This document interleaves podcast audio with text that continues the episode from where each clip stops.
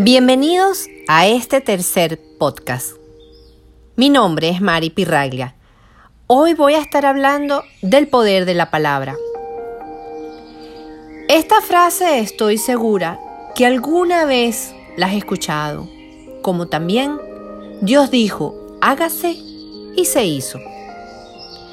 Me permito usar estas líneas para enfatizar el poder del verbo y para darle forma y peso a lo que quiero hoy compartir con ustedes.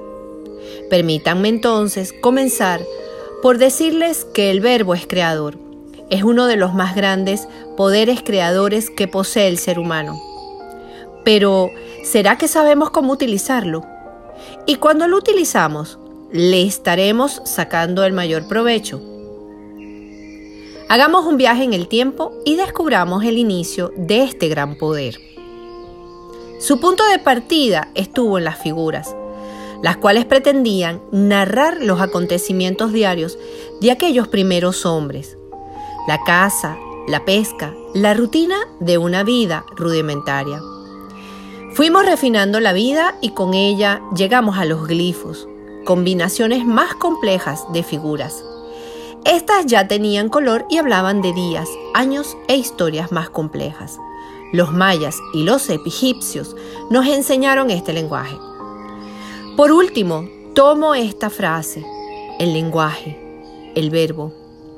Aquí llegamos a los relatos, aquellas historias que eran pasadas de boca en boca, contadas por grandes oradores en donde la gente se reunía alrededor del fuego a escuchar las hazañas y los cuentos.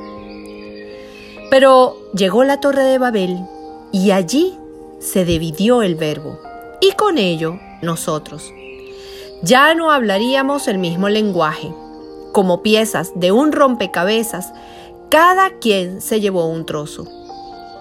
Algunos tomaron los verbos, otros los adjetivos, otros sencillamente lo que quedaba. Los de Castilla tomaron en su gran mayoría los adjetivos los anglosajones se unieron y formaron un dialecto que combinó todos los verbos, dando así origen al idioma inglés. Es así como los de Castilla o latinos solemos entonces ser más posesivos, más próximos. Tú, yo, nosotros, vosotros, ellos. En cambio, los de la raíz indoeuropea o anglosajones se basan más en los verbos to have or not to have. Más acción, menos nosotros. El español contiene 88.000 palabras, de las cuales una persona letrada usa un promedio de 20.000, y esto con suerte.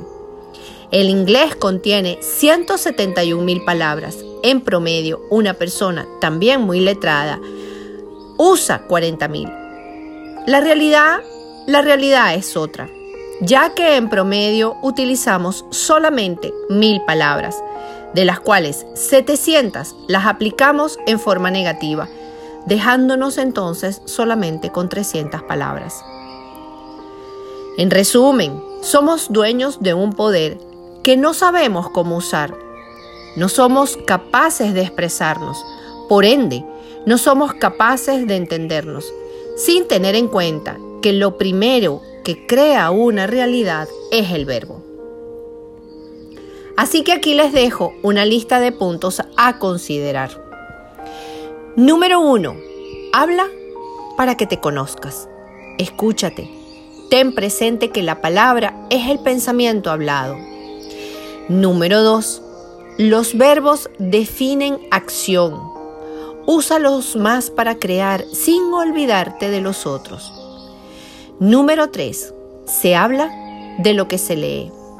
Así que lee más, pero ten presente que se aprende de lo que se vive. Así que vive lo que piensas y cuida mucho lo que hablas. Número 4. Recuerda conectar la mente con la mano, porque no se materializa aquello que no se escribe. Número 5. Por último, ten presente el poder de la palabra hay un milagro en tu boca o una perdición. Y así como dijo Ludwig Wittgenstein, Los límites de mi, de mi lenguaje son los límites de mi mundo. No vayas detrás de la felicidad.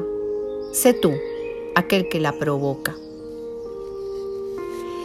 Si te gustó esto que he compartido el día de hoy contigo, puedes conseguirme por las redes en Instagram como arroba mariluna tarot. Mariluna con Y.